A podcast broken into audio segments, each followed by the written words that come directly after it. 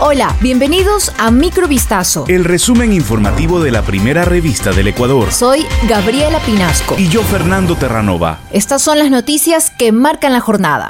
18 de enero de 2022. El presidente Guillermo Lazo mantiene en firme la realización de una consulta popular en Ecuador en la que planteará reformas al sistema judicial, Consejo de Participación Ciudadana y temas laborales. Este martes 18 de enero, Lazo aseguró que se está pensando hacer que esta consulta coincida con las elecciones seccionales que se llevarán a cabo en 2023 con la finalidad de evitar que el país incurra en gastos excesivos. Además, el mandatario afirmó que el gobierno está dialogando con expertos internacionales que le ayudarán a dirimir cuáles serían los temas que se deberá consultar al país mediante las urnas. Luego de un análisis realizado al flujo vehicular de la ciudad, el municipio de Guayaquil descartó aplicar una restricción a la circulación de autos nocturna como medida para contener los contagios de COVID-19. La alcaldesa de la ciudad, Cintia Viteri, indicó que cada fin de semana entre 57 mil y 60 mil vehículos viajan desde Guayaquil hacia los balnearios aledaños, por lo que corresponde a los cantones que tienen playas tomar medidas como aforo en bares, restaurantes y discotecas para frenar la actual ola de contagios por coronavirus.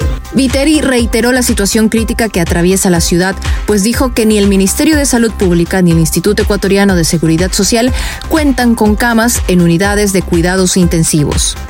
El petróleo tocó el martes un máximo en siete años, impulsado por las perturbaciones de la oferta, las tensiones geopolíticas y un aumento de la demanda, pese a los temores por el avance de la variante Omicron. El barril de West Texas Intermediate trepó hasta los 85,66 dólares, llegando a un nivel no visto desde 2014.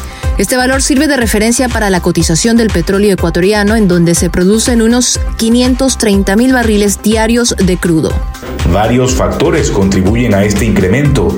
Por un lado, la interrupción de la producción en Libia, en Nigeria, en Angola, en Ecuador, debido a la erosión regresiva en el río Piedra Fina, provincia de Napo, y más recientemente en Canadá por el frío extremo.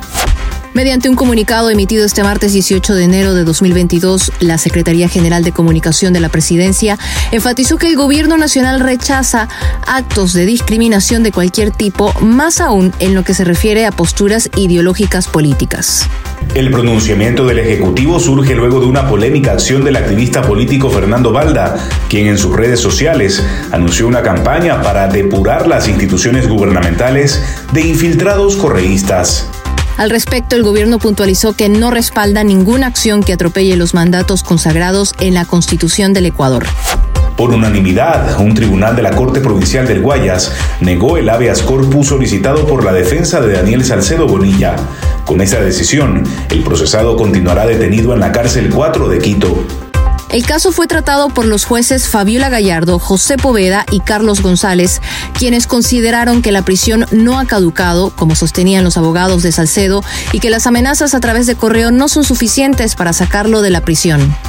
El pasado viernes, la Fiscalía alertó que la defensa de Salcedo pretendía desconocer lo estipulado en el Código Orgánico Integral Penal respecto a la prisión preventiva a través de argucias.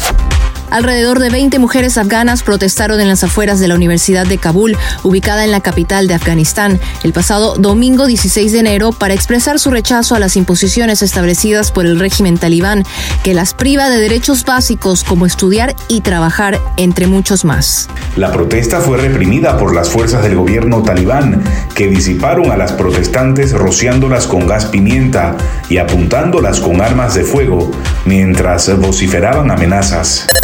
Esto fue Microvistazo. El resumen informativo de la primera revista del Ecuador. Volvemos mañana con más. Sigan pendientes a vistazo.com y a nuestras redes sociales.